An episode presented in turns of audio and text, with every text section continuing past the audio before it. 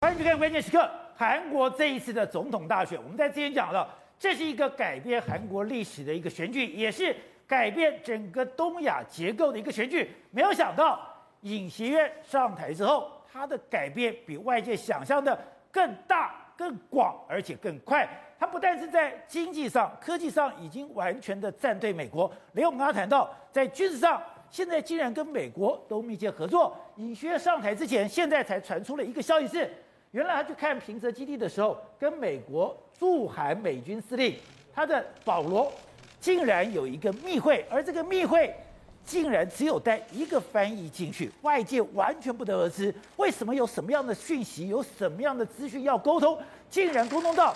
你要到美军基地，而且一个非常安全的地方，而且尹学进去的时候只有带一个翻译，中间非常耐人寻味，而且他出来之后做了一个无法想象的大动作，竟然把南韩七名大将从他的参谋参谋次长、军事资源部长、战略计划部长七个全部换掉，到底有什么大动作？换了这些东西，接下来会有怎么样的一个发展？而换了之后，你就发现，南韩对北韩的反应的动作跟过去完全不同。过去，南韩是不想闹事，北韩在闹的时候都在安抚，都在绥靖。可是这次，北韩发射飞弹之后，南韩马上发射飞弹来回应，而且马上他就进行了一个 F 十五 K 的一个大象走漫步。大象漫步就是你要战就来战，所以。现在南韩整个态势，它的军事行动会跟过去完全不同吗？好，在这一段里面，台大工卫学院的教授陈秀熙陈老师也加入我们的讨论。陈老师你好，好，宝杰好，大家好。好，走。现在南韩在尹锡悦上台之后，所有都不一样了。没错，在政治、经济、文化、科技上，竟然已经跟过去。完全改弦更张，而这个对刚刚讲的对中国造成极大的压力。它不但对中国造成极大的压力，它对北韩的态度完全不同，而且它已经完全不怕展现他的军事实力了。而且目前韩国的态度相当相当明确。我们从尹锡悦讲的这句话：“绥靖朝鲜的时代已经结束了。哦，绥靖朝鲜的时候，我要看中国的脸色。如果我不这样政策的时候，我可以倒向美国这一边。”所以，他现在整个全全部是硬起来了。所以以前。南韩需要中国，是我需要南韩，中国在中间协调，是我需要中国去安抚北朝鲜。对，现在如果我不要安抚你的时候，我就没有需要顾及中国的态度了。没错，所以他现在对付中国或者俄罗斯或者朝鲜的话，他现在都是强力反击。你看这几天的时候，中俄轰炸机不是有联合来出来巡航吗？对，哎，韩国也有出动这个轰他们的战斗机啊，他也半飞，对，去那边半飞啊。好，除了这个之外。二十五号的时候，这个朝鲜发射了三颗飞弹。对，发射三颗飞弹之后，你知道过去一段时间文在寅都是啊，就是好像没有当成这回事。就这样，美国跟韩国马上就发射飞弹回去啊，美韩都发射飞弹。所以你知道，事实上现在整个过去的时代里面来说，文在寅是对北韩或者对中国是忍让。现在的这个态度是完全没有在忍让，不让了。所以你就知道说，事实上现在整个这个韩国的态度来说的话，可以说是这一次呢拜登来亚洲的时候最大最大的一个转变。而且我们跟你讲，在文在寅时代里面，美军驻韩司令曾经抱怨说：“哎，你很多的军事行动，你一定要实兵实弹演习，你才可以验收整个战争的这个所谓的演练的结果。你光是兵棋推演跟实战之间还是有个非常大的差距。可是文在寅都在打哈哈，文在寅都在拖延，可是没有想到。”尹锡悦才刚上台，是美韩军事演习已经重新恢复，而且不但恢复，未来它不但是实兵实弹，而且要加大范围。没错，我们就讲嘛，实际上二十五号的时候它发射，一个是包括说像火星时期的这个洲际导弹，另外两枚短短程的这个导弹，你看分别射在这些地方。好。就你射了没多久之后，你看美韩两个两个部分，就他们就马上就实施所谓的飞弹的反制。反制，反制里面来说，他们当当天就说我们要实施所谓的地对地的导弹的联合试射。他分的分别也试射了，包括说印美的玄武二，还有印美的陆军这个战术的这个导弹的这个系统。所以他马上在打。打完两枚之后，你知道美军的这个驻韩美军的司令卡拉梅拉，还有这个韩国目前等于是他们参谋总长的原忍者，马上就开了个会，然后马上就说，哎，我们要加加强什么军事情报，马上开会，加强同盟的协防，所以马上你看，等于是快速的反应你。好，那除了这个之外，你刚才讲了，你有没有注意，它是地对地的飞弹，是地对地飞弹。我们最近都在讲，那都是源头打击。是，其实你从哪里发射飞弹，我都知道。其实，在你还没有发射之前。现在美国跟韩国他在表达一件事情，是我是有能力将你的基地完全摧毁的。对，而且那这个时间也非常有意思，这时隔多久了？他们上次两个国家联合发射所谓飞弹的时候，已经是四年十个月。四年十个月是什么？文在寅总统的时间就是五年，你看他几乎就是五年的时间里面，美国跟韩国没有联合发射过飞弹，所以呢，这个当然是有非常大的意味。好，那在发射飞弹的前一天，你知道韩国还做了一件事，他们进行了什么？大象大象漫步这件事，他们有集合了三十多架的 F 十五 K 的这个这个 F 十五 K 要做什么呢？万一第一个时间你北韩侵略的时候，我是第一个时间上去拦截你的，我有三十台这边全副武装漫步给你看。那除了这个漫步完之后，你知道紧接而来的过去一段时间呢，韩国对这件事他们不会说啊，他就摸摸鼻子算了。就被他这一次是这个韩国的外交部长跟布林肯还通了电话，通了电话之后，双方开始严着严厉的谴责你发这个导弹。所以他现在整个韩国是从军事行动到外交行动来说，全部都在说你北韩发射这次飞弹是完全不对的一个行为。而且刚刚讲到了，当你中俄因为。拜登进到了亚洲，他把韩国牢牢攥在手里面，是对中国来讲是一个非常难堪的事情。因为现在韩国在军事、在经济上面全部都要全方面围堵中国，所以中俄就开始联合六架的战轰机，在这个韩国跟日本，甚至进到了韩国的防空识别区。是，但我没有想到。韩国在第一时间里面马上反反应，没错。实际上这一串这一次的时间里面来说的话，中国跟俄罗斯呢联合进行什么轰炸机的这个巡航的这个练习。那巡航练习，他们在西太平洋这个地方有两架这个哎这个火轰六，还有这个两架 T 九五，他们飞。宝杰，那他们一共飞了多久？从西太平洋飞到这个地方？飞了十三个小时哦，他还在那边穿越这些地方，你看红色就是他们飞行的这个状况。另外还有两架的中国是在这个南这个韩朝啊韩国的南部这边飞。对。那同时还有什么？同时还有两架的苏三十的飞机在那边伴飞之外，那个另外一个这个俄罗斯还出了一个这个 IL 这二十的这个情报收集机，从北往南这样飞。所以等于是说它是重兵集结在这个地方。那过去一段时间里面来说的话，可能日本会飞机会飞上去。飞。但是呢，这一次呢，因为你们已经太。踏到什么韩国的这个防空识别区，所以这是韩国也出动了。韩国出动，我们刚才讲到了大象漫步的 F 十五 K 就飞上去了。那还有在第一时间就冲上去了。对，还有日本的这个 F 十五的战斗机就然后就飞上去了。因为你们没有通知，过去一段时间其实就如果要做这些相关的演习，你都会通知对方。这一次他们是毫无预警的就做这样一行动。好，你毫无预警的做这个行动的时候，日韩马上就去进行一个反应的这个动作。而且呢，韩国没有说话，但是日本说了非常非常的。哦、你看日本说什么？中国证明了自己是力量的信仰者，流氓国家，所以他等于是这样子、这样子的这个谴责中国的。飞过来我就说你是流氓国家。事实上这一次，你知道你有没有注意到韩国的态度跟日本的态度？现在应对这个中国、俄罗斯或者朝鲜的这些挑衅，他现在都变得相当强硬。他为什么敢这样？因为美国在这个地方嘛。而且刚才讲到，日本现在还放出的消息是，是用什么？他用两个字押送。对，我是用押送。中国跟俄罗斯的战机离开空域，对，当然是这个样子。他们的战斗机比这个苏三十当然更好啊，所以等于是说，他们一路跟着你之后，你离开之后，我们才要离开。所以你就知道说，实际上这个整个在东北亚发生的这个空中发生的这些所谓的摩擦，疑似是摩擦，这其实是看出了日本跟韩国之间的态度。而且韩国做了一个，我也觉得不可思议的事情是，哎，你现在刚刚讲到七个大将，对，被。尹锡悦一口气换掉，对，为什么尹哎尹锡悦做了非常多，这是刚刚热腾腾才发生的一件事。我们就讲，事实上发射备弹的时候，当时的美韩的司令呢，他见的人是这个原人者，原人者是谁？就是尹锡悦任命的这个所谓的参谋总长。对，就被他在刚刚的这个今天的这个下午的时间，他被换掉了。他被换掉了，他被换掉，他全部换，而且不换掉，哎，等于换掉参谋总长。对，不是只有换掉参谋总长，抱歉，换掉新的参谋总长叫金承先，换成这个新的参谋总长。他换了什么？他连陆军的参谋总长、海军的参谋总长、空军的参谋总长全部都换掉，还有这个参山本部的这个副司令、地面作战的这个司令、维和作战的这个司令，他一口气换掉七个将军，哎，这在国际上都很罕见。他一口气等于把所有的参谋本本部全部换掉。哎，我们以前叫参山叫什么？参山叫做学怕光。对，这就是你参山是负责打仗的。对，参山是负责打架的。对，结果你今天把参谋总长。跟负责打架的小帕光全换掉了。而且我跟你讲，实际上这个韩国的这个这个参谋总长，他们联席会议，他们的编制是这样，所以这个本部议长就是参谋总长，然后陆军、空军都会各有都会接的，就没想到全部现在全部都换新的，等于是把他把参谋本部全部都换新的。那为什么他要这样做呢？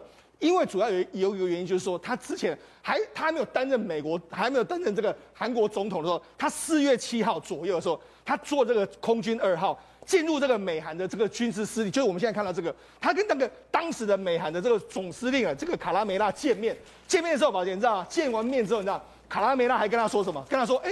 这个这个尹锡悦啊，我们到这个房间里面去谈一下。就他们两个进到这个会议室里面谈了大概约莫是五分钟，只有他们两个知道的这个交谈哦。好，那在交谈的过程里面来说，因为当时担任这个他们的副司令，就是美军是总司令是卡拉梅拉，对不对？美韩联合军队的总司令是美方。那当时的副司令是金城谦，金城谦就是现在新上任的参谋总长。所以也就是因为。这个金城谦他都一直说我们要跟美国这个紧密的合作，我们要一共要什么手牵手这样一直一直做。那相对的原忍者他就是比较偏向是尹学那一派，啊文在那一派。所以等于是说现在在韩国的军事系统里面。不能够有任何不是亲美的人，全部都要亲美的人。但而且你要跟美方有能够直接对上话了，那显然这个金城宪是最好的一个人选。哎，我们知道朝鲜半岛里面的军事指挥权是在美军的手上。对，照理讲，韩国的军队照理讲已经是美国，还有美军设备，是受美国训练，是已经是亲美了。对，再不够。你文在寅用的人，对，我要全部换掉。所以你就知道说，事实上现在整个尹锡悦他在军方的这个动作里面来说，我觉得看在这个中国的眼里来说的话，大概也是凉了，就是说啊，大概你这个没有办法，你大概是回不去了。好，那除了这样回不去之外，我们就讲这个尹锡悦除了这个四月七号去见这个驻韩美军总司令之外，前几天的时候他还接受这个媒体的访问，CNN 就跟他说，CNN 跟他说，哎、欸，韩这个绥绥靖朝鲜的时代已经结束了，首尔平壤之间的任何新谈判都必须要由这个。金金正恩发起，也就是他直接把这个球丢给你。你要是没有这样这样的要和谈意思的话，我也不会跟你和谈。你要谈就谈，对，被整就来整。对，没错。好，那除了这个之外，那那一天他接受 CNN 的采访的时候呢，他还说秀了一个东西。哦，这个东西他说现在放在我的桌上。是什么？这个 The box stop Here。这是什么意思呢？这是个牌子，这是拜登送给他。他还跟他说，哎、欸，他还说，哎、欸，这个我不知道拜登为什么会，你看就是这个画面，我不知道拜登为什么知道我喜欢这句话。对，这句话是前美国总统杜鲁门说的一句话。哦，如果这个 the the buck stop here，我们如果用这个中文来说，就是责无旁贷，或者责任责任始于此啊。意思就是说，你现在要担任抗中的第一线，就是由你来承担这个责任。因为全世界第一个核弹。就是杜鲁门丢的，对，而且杜鲁门跟韩战也有非常大的关系嘛，现在等于是用这样的关系，哎、就以前就说，哎、我很喜欢这句话，结果没想到拜登不知道从哪里知道说我这一句话。那好，那是目前为止来说，你看这个韩国现在说什么？因为他原本有说。这个四方会会谈里面，他想要加入，但他现在说他现在可能会加入加入其中几个工作组，包括说疫苗、气候变迁还有新兴技术。那未来来说的话，或许可以加入，但是现在表示说他要加入美国这一边的阵营的这个这个讯号又多了一个。所以美国、日本、澳洲、印度四方会谈是对表明的，就是北约还亚洲北约的雏形。本来文在寅糟糕，他不会的，文在寅完全不想碰，现在尹锡悦讲，我不但要碰。我还要加入四方会谈了。好，抱歉，那南韩加入这个可能会加入四方同盟，对这个战局影响多大？我们要以这个目前的全球的这个军事排名，美国是世界第一，中国是世界第三。但你看四方同盟里面来说，印度是第四，然后这个韩日本是第五，那澳洲呢是第十三。哎，第二十一，所以你知道，市场现这个原本的这个实力就有四方同盟的实力就很强哦。就现在呢，宝姐他还把韩国拉进来，韩国是排名第六，六，所以等于是说全世界排行前几名的军事国家，现在都在围堵中国。那你更不用讲，宝姐，所以老大联合老四、老五、老六来对付他。那你不用军，那而且都在你的周边这些国家，而且我们那韩国的军事实力其实比我们想象中的可能还要强一点点。为什么？那实际上这几天的时候，不是韩国有发射这个飞弹吗？反呃反制这个。这个所谓北朝鲜的这个飞弹吗？实际上，你知道，以目前韩国能够配置的飞弹里面来说的话，我们为大家标出来，有玄武三 C、玄武三 B、玄武三 A，还有这个海王海星二型的这个巡航导弹。那如果我们用射程范围来讲，为什么韩国对于北京的压力这么这么大？他们从乌山基地发射出去的，如果以玄武三型的话，毫无疑问，它不止，它还可以打到西安呢。哦，它这个目标可以打到西安这个地方。另外一个，如果玄武三 B 型的话，是毫无疑问打到北京，就在我的涵盖范围内。那你说玄武三 A 或者是这个轻型的这个飞弹，然后说它可以打到约莫是这个东北东北这些地方，甚至山东半岛都打得到哎。所以那事实上，说在这个地方部署飞弹来说，对于中国的压力到底是有多大？你看这张图。甚至你不用讲，不用美国的飞弹，我韩国的飞弹就可以打到你了。所以呢，事实上这个就告诉你，韩国的军事实力的确是不容忽视的。难怪有人讲说，现在韩国很像一个匕首，匕首的匕，这个匕首的匕，这个刀就刺向中国了。对，那你更不用讲。实际上，我们就讲韩国除了这个它的自己本身的这个位置之外，它现在变成是军事大国。如果我们用全世界来排行的话，它其实是全世界排出口量第九的这个军事，而且它这几年的这个这个出口量是节节的上升。你看它什么天宫二型的这个航空导弹发卖给了阿联酋啦，然后这个红蜘蛛的这个系统卖到澳洲啦，然后什么轻型坦克车卖到这个哥伦比亚，K 九自保炮卖到埃及啦，然后 K 二他们的这个主力坦克车还卖到挪威。所以，它事实上现在他们整个预备今年出出出口的订单有一百亿美金左右，所以就告诉你说，其实南韩的科技实力跟军事实力，其实比想象中都还要更强。好的，中国最近有一个新闻，在整个这个整个网络界里面沸沸扬扬，是。他们有一个女舰长，哎，中国有个女舰长很好啊，是，他不是毛都不是讲吗？女人撑起半边天呢、啊，对，可是为什么？这个女舰长 引起很大的争议呢。没错，这目前为止来说，中国出了第一个女海军的这个女舰长，女舰长叫做韦慧晓。韦慧晓来来说啊，哎，她如果这个出任的话，当然啊代表中国平权。可是问题是。宝姐，你仔细看哦，他一直两千年毕业在南京大学的这个这个，他是大气科学系哈，然后这个硕士也是念这个，然后一直担任什么北京这个志愿啊奥运志工志工啊志工啊志工，然后他两千零一十二年的时候才加入海军，然后三年后就通过审核之后服役，服役之后他就一路的念书念书念什么海军的这个潜艇这个，而且他没有什么相关的实战经验，因为他的履历非常好，所以他开始担任的这个舰长。于是他二零二二年呢，就担任动五二型的大型驱逐舰的这个绍兴舰的舰长。所以你看过去的这个历程里面来说，除了他有任职在华为公司比较亮眼之外，其实他的这个资历，他你又看起来就好像是个网红这样的。等一下，他是海军女舰长，他是学南京大学大气科学，是他的硕士也是。然后他的重要经历是二零零八、二零零九。都担任志工，对，所以你你就让他，你还有参加这个洲际小姐选美，所以你你会觉得他很像是个网红。你看他过去的这个经历，就没有他现在居然担任动武二的驱逐舰的这个实行舰啊。当然了，或许他的经历很好，但是实战到底管不管用呢？我们其实不知道。好，所以董事长，你曾经就讲过，现在南韩的这次总统大选影响非常的重要，它关系到说你到底是亲中还是亲美，它会改变整个东亚的格局。但我没有想到。尹薛上台之后，他这么凶，他居然对北韩这么强硬，甚至我觉得最惊讶的是，你怎么可能在上任没多久的时间，你居然把七个这么重要的军事首领全部换掉了呢？所以可见的哈，他对这个文在寅的这的这个整个政策有非常大的意见的。啊，今天你这句话讲的这个，他讲绥靖朝鲜的时代已经已经结束，那绥靖结束，那什么什么政策开始啊？对抗啊，是吧？这是。那不是随便就是作战了嘛？对，所以战争的危机已经开始升起了嘛？这个危机已经在拉大了。对，那所以你看到那北韩，没有没有，英国就是张伯伦对于纳粹是绥靖，所以就不敢打。可是换到了丘吉尔，绥靖没了，就是开打了。开打，所以我们可以看，可以从此可以看得出来，就是南北韩的战争是一触即发的可能性。那这一触即发的可能性呢，很简单。因为南韩的经济的发展，它它没有办法承受这种战争的威胁跟损失嘛，所以要怎么办？为什么这个时候突然间有这种调子出来？我觉得有好几个方面因素。第一个外在因素有，现在有老大哥挺他嘛。整个全世界的环境来讲的话，你看得很清楚嘛。整个在俄，在这个朝鲜或中国，他们的科技、军事科技的来源是来自于哪里？来自于俄罗斯。那俄罗斯这次在俄乌的表现呢、啊？让全世界看破手脚，所以你的你的最大的祖师爷的本事就那么那么大一点，那我怎么会怕你呢？对，所以要得知道第二个作战模式改变了嘛？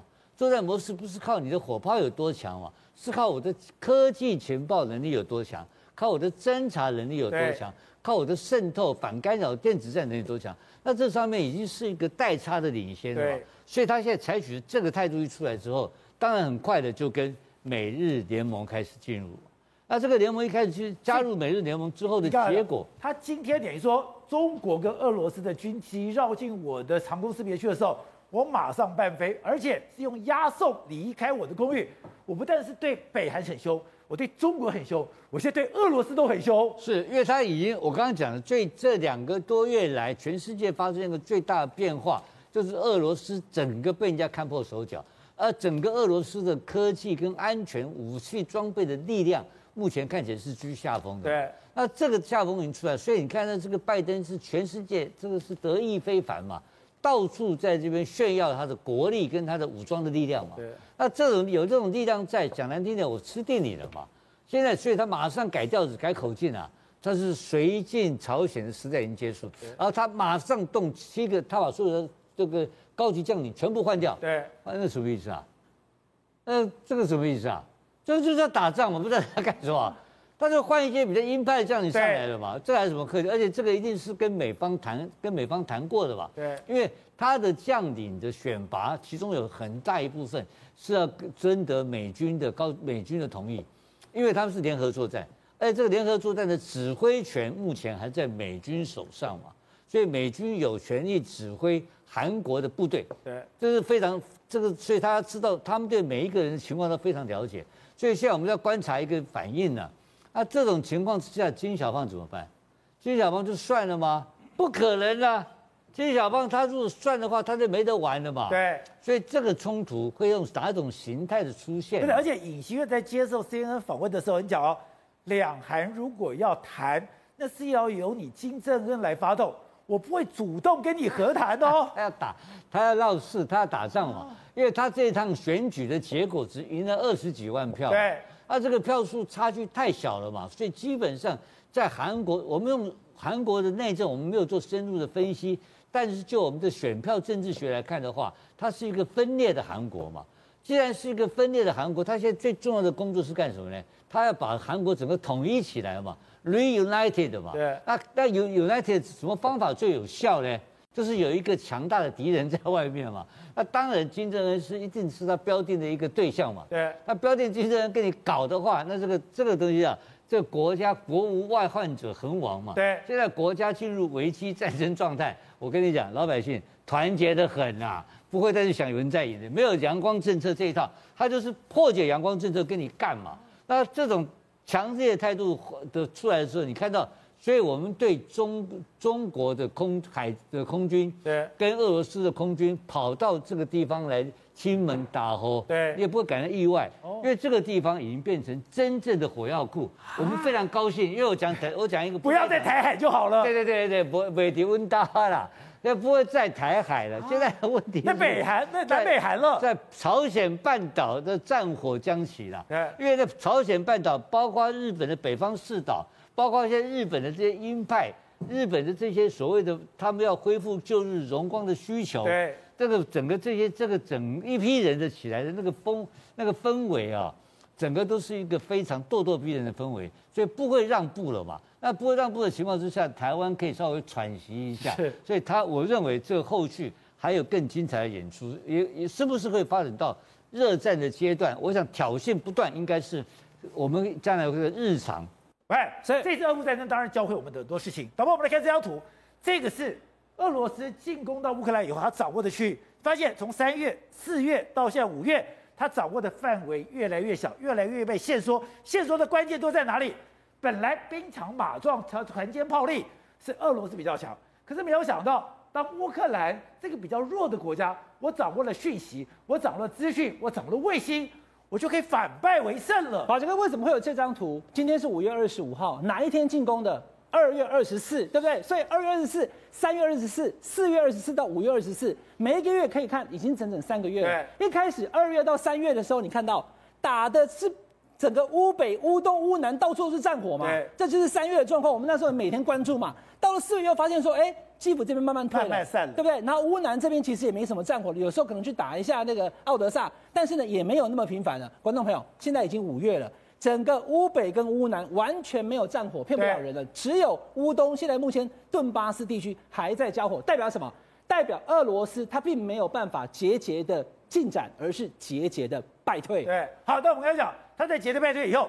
他的军事损失非常严重。刚刚跟大家讲的是区域的战争，发现说俄罗斯无法再挺进的，他乌北、他基辅、他乌东，呃，还有呃，他乌南都已经放弃，只剩乌东。但是这次其实说，都他可能往后退啊，以退为进啊。你要看他除了交战的区域缩小之外，他交战的武器也可以做参考。如果你交战的武器是把六十年前的 T 六二拿出来，大家就会怀疑说你是没有现在的武器的吗？观众朋友，你现在看到画面，这是现实真实的画面。除了照片以外，还有影片，怎么会有一大堆的 T 六二的俄罗斯的坦克车？目前正运到乌东。我拿 T 六二的坦克有什么不对吗？T 六二的坦克车，T 六二就是一九六二啊，宝杰哥就是六十年前的坦克车啊。那网络上大家讲比我还老，厉害了，T 六二比宝杰哥还要大。对，所以其实呢，T 六二呢是当年。世界上最强的坦克哦，可是是六十年前啊，所以呢表示说，而且这个宝杰哥这个 T 六二在俄罗斯已经封存哦，他已经封存除役的的这个坦克车又拿出来用，代表什么？代表他现在目前应该已经没有更多的武器了。你说我打到没有货了，我把封存的一九六二的战战车就不拿出来？宝杰哥，你看这个画面，我看了两次，我觉得太残忍了，因为最后一秒钟画面一闪即过，那个在俄罗斯的坦克车上面。有几个俄罗斯的军人，他不知道是在休息还是在喝酒，他已经看到这个无人机逼近了。你看哦，他往上，他抬头往上看哦，没有了。下一秒，他人生已经结束了。哦，因为他就是最后击毁的那一刻嘛。那这个画面是乌克兰的国防部他的军方所释出的画面，告诉你，我现在有这种武器可以对付你的坦克车。所以说，弹簧刀已经在坦克上面，这个坦克居然毫无所知。当我这个坦克的军人看到的时候。已经来不及了，所以显然这个坦克车，他用肉眼看到他是来不及的，可是他没有其他的情报系统可以警告他，他已经被锁定或是被靠近了，所以就代表说，刚刚讲了，居然俄罗斯推出了 T 六二坦克车，而这边却是有弹簧刀的无人机在进行攻击，然后呢，另外还有很多其他先进的武器，包含了现在美国给的重装备，也就是 M 七七七的榴弹炮，M 七七的榴弹炮其实基本上呢，它可以打的东西呢，在这边看起来。它能够使用，可以穿甲，它可以对付比 T 六更强的装甲。可是呢，俄罗斯已经没有了。那英国的记者还有欧洲的记者跑到乌克兰去采访，他发现说呢，现在开始呢，这些装备是够的，可是操作人反而不够。乌克兰现在目前的军人，通通都跑到了华沙，甚至更远到德国去接受美国的训练，再回来操作这个先进的武器。所以呢，虽然战争打了这么久，乌克兰满目疮痍，可是呢，他们的战斗意志还是昂扬。然后呢，美国给他们的这些武器的装备已经优于俄罗斯，而且俄罗斯现在目前来的装备太旧，还有很多被攻击的画面，使得他们士气大落。好，所以慧珍，我们看到这一次外交政策，还有《纽约时报》都特别就想，哎，为什么拜登不断的强调，只要中共犯台，他就会这个出兵来军事干预？他就是说有一个关键，现在是中国最弱的时刻，因为你的封城，你造成内部经济压力，还有你现在军事还没有登短廊，所以我就把周边最强的国家来对付你。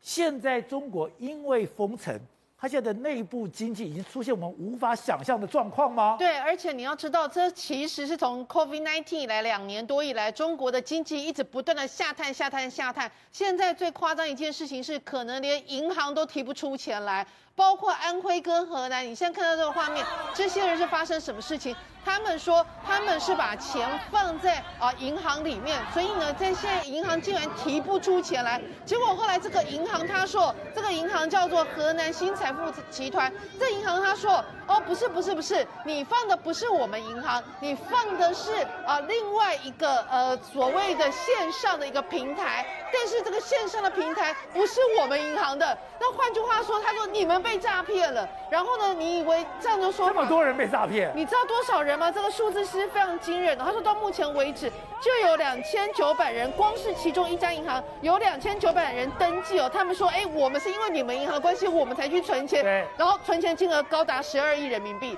结果现在这个银行就说这不是我的，所以不愿意负责，不认账。对，那到底怎么是？他们说这不是只有一家。光是河南这个相关地区总计加起来，目前为止至少有五家。然后呢，存款的金钱高达三百亿人民币。现在这些人三百亿人民币，你这些钱完全提不出来。然后他们就说，你现在看到画面是他们当然要解散，走上街头抗议。就后来这一些呃武警他们就不断的去打他们，就说，哎呀，不是这家银行，不是这家银行，是你们自己被诈骗了，显然是完全不要负责。你知道吗？他们有的一些存户他说。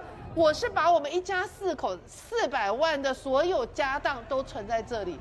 然后你跟我说你不负责任，对，所以现在监管会进去查四百万，那是人呃人民币四百万，对啊，人民币台币就两千万了，因为一家老小全部都在里面，尤其他的他的他自己本身的爸爸妈妈的钱也全部都在里面。然后结果现在的方法是你出来抗争，就武警抓的是这些受灾人。现在中国也有非常严重的通膨，他们现在也有这样能源问题。可是我想，我不可思议是，你跑到了陕西，这种诈骗的行为是，你去加汽油，汽油的水。竟然占了九成，这这怎么发动啊？这个，所以车子坏掉了。所以现在这样，就是说，后来为什么发现说为什么有问题？就说为什么我明明才刚加完油，结果车子没有办法开。后来一看，发现天哪！去检测之后。发现竟然它的油分只有在一层，其他的九层全部都是水，真的是灌水，真的是灌水，灌水到他们就讲说这真的是太夸张，而且你要知道，他们就开始痛骂说你这样子会对我行车造成非常严重的一个安全哦，所以他就讲说大家都在开不到三公里，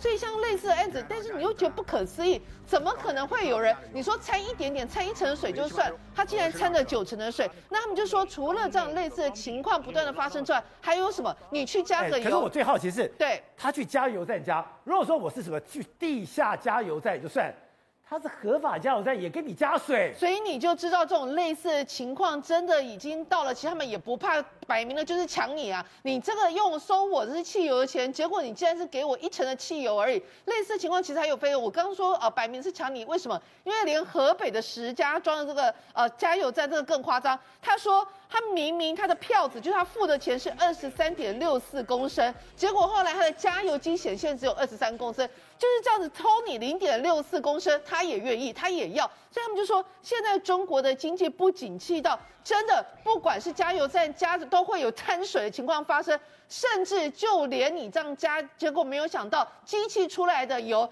比你所真正付出的钱差了至少一公升以上。好，所以董事长。外交政策还有《纽约时报》就特别想说，为什么拜登这么讲的这么明白，而且是连续几次？你说他是口误吗？还是他的真心话？讲说中共犯台，你就会出兵保护，而且军事干预。他说，拜登在选一个时间，现在是中国最虚弱的时刻，他要把这个格局给定掉下来。其实中国现在是最弱的时刻很难讲，它的这个整个的 GDP 还是很大，对，还是十四兆，但它影响全世界也是最大的时刻。但你看这两天就是两双方在亚洲充分的过招嘛。对。那充分过招，你看那中国共产党他也不示弱啊。哦。他嘛他还是一样啊，他的朝鲜还是跟他动，然后他的俄罗斯还跟他一起用空中巡航啊，这个公开挑衅嘛。我我看昨天我要补充一下，昨天的这个中共外交部这还宣布一个很更重要的消息。就他公开讲说，我们跟中俄关系的经贸关系维持正常往来。他强调这个啊，他说中国不会因为不这个中俄关系的正常往来哈，对，他其实应该有点要讲这个军事作为，他外交部不能谈这个嘛。他外交部的正式发言说，中俄关系的正常经贸关系的往来不会针对第三方，你知道，然后也不会受到外界的影响。昨天，那今天飞机就飞来了，飞机就来了，这什么意思？他跟。真的选择跟俄罗斯在一起了嘛？就我刚刚讲的是选边嘛，那选边，但是跟你西方干了嘛，就做对了嘛。那现在习近平选择的这条路，在在我在在这个整个全世界最有争议的一件事情上面，那为什么？那我高度的怀疑是因为二十大形成了非常多的困难，对，他内部有很大的压力，让他不得不去铤而走险。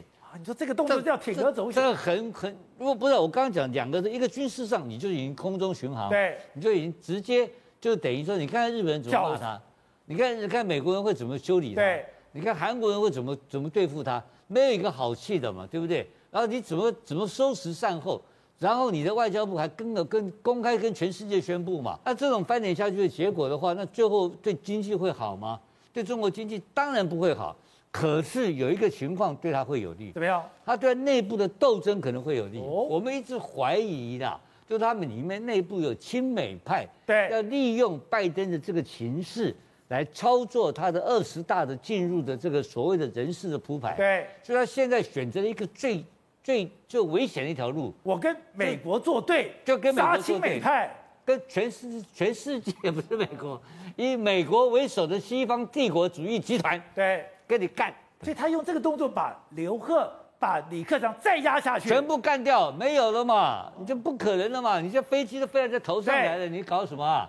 你你怎么还有和跟美国没得谈了？你你呢？你你 原来那个是要有贸易自由贸易，要建立在一个和平的基础情况之下。结果你这边是军事的轰炸机巡巡航，那这个是轰六哎，轰六。然后这个老韩怎么讲呢？韩国人讲的更简单，绥靖时代过去了，就要打这边打仗了。这种外部环境的的中国内部的政治会是什么政治？当然是肃杀无比嘛。那个肃杀无比的政的政治，是不是对他内部的进入二十大的权力斗争会有好会有帮助？我觉得这个是一个另外一个政治更深的谋略的算盘。